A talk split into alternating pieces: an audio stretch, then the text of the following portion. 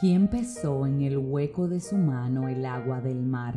¿O midió con una cuarta de su mano las dimensiones del cielo?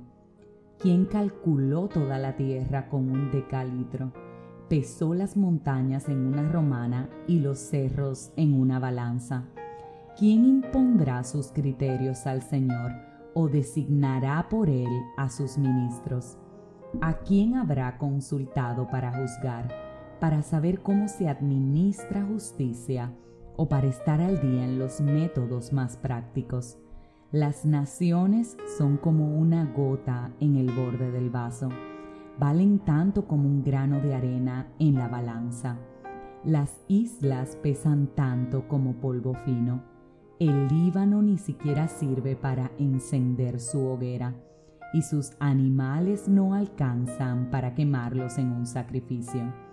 Todos los países del mundo son como nada delante de Él. Para Él son lo mismo que si no existieran. ¿Con quién podrán ustedes comparar a Dios? ¿Qué representación pueden dar de Él? Esto dice la palabra de Dios en Isaías 40 del 12 al 18.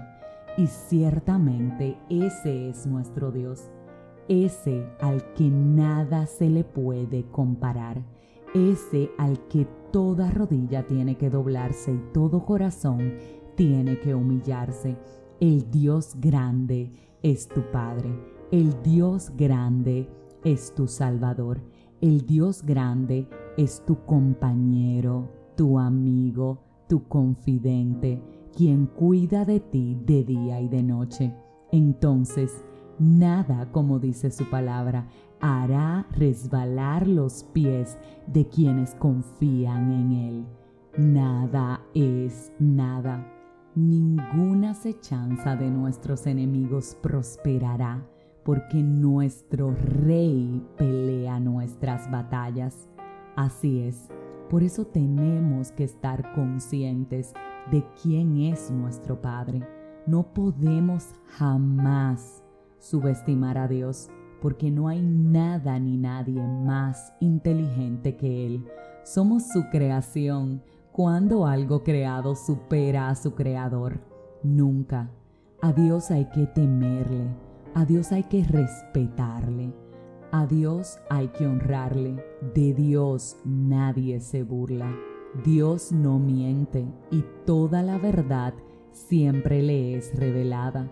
No podemos jugar con Él y pisar territorio del enemigo porque, sabes, Dios es justo, Dios corrige, Dios respalda lo que dice su palabra y Él no es fiel a nosotros, Él es fiel a lo que dice precisamente en ella. Reitero, su palabra. Dios merece lo mejor de nosotros porque Él es la excelencia.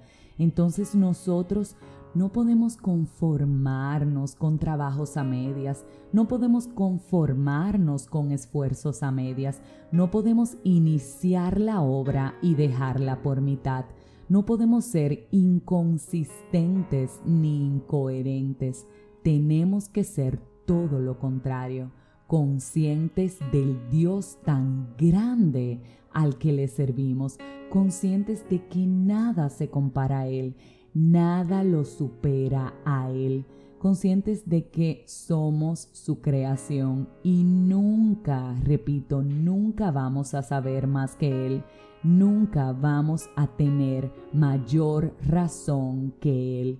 Nuestra palabra nunca va a superar la suya.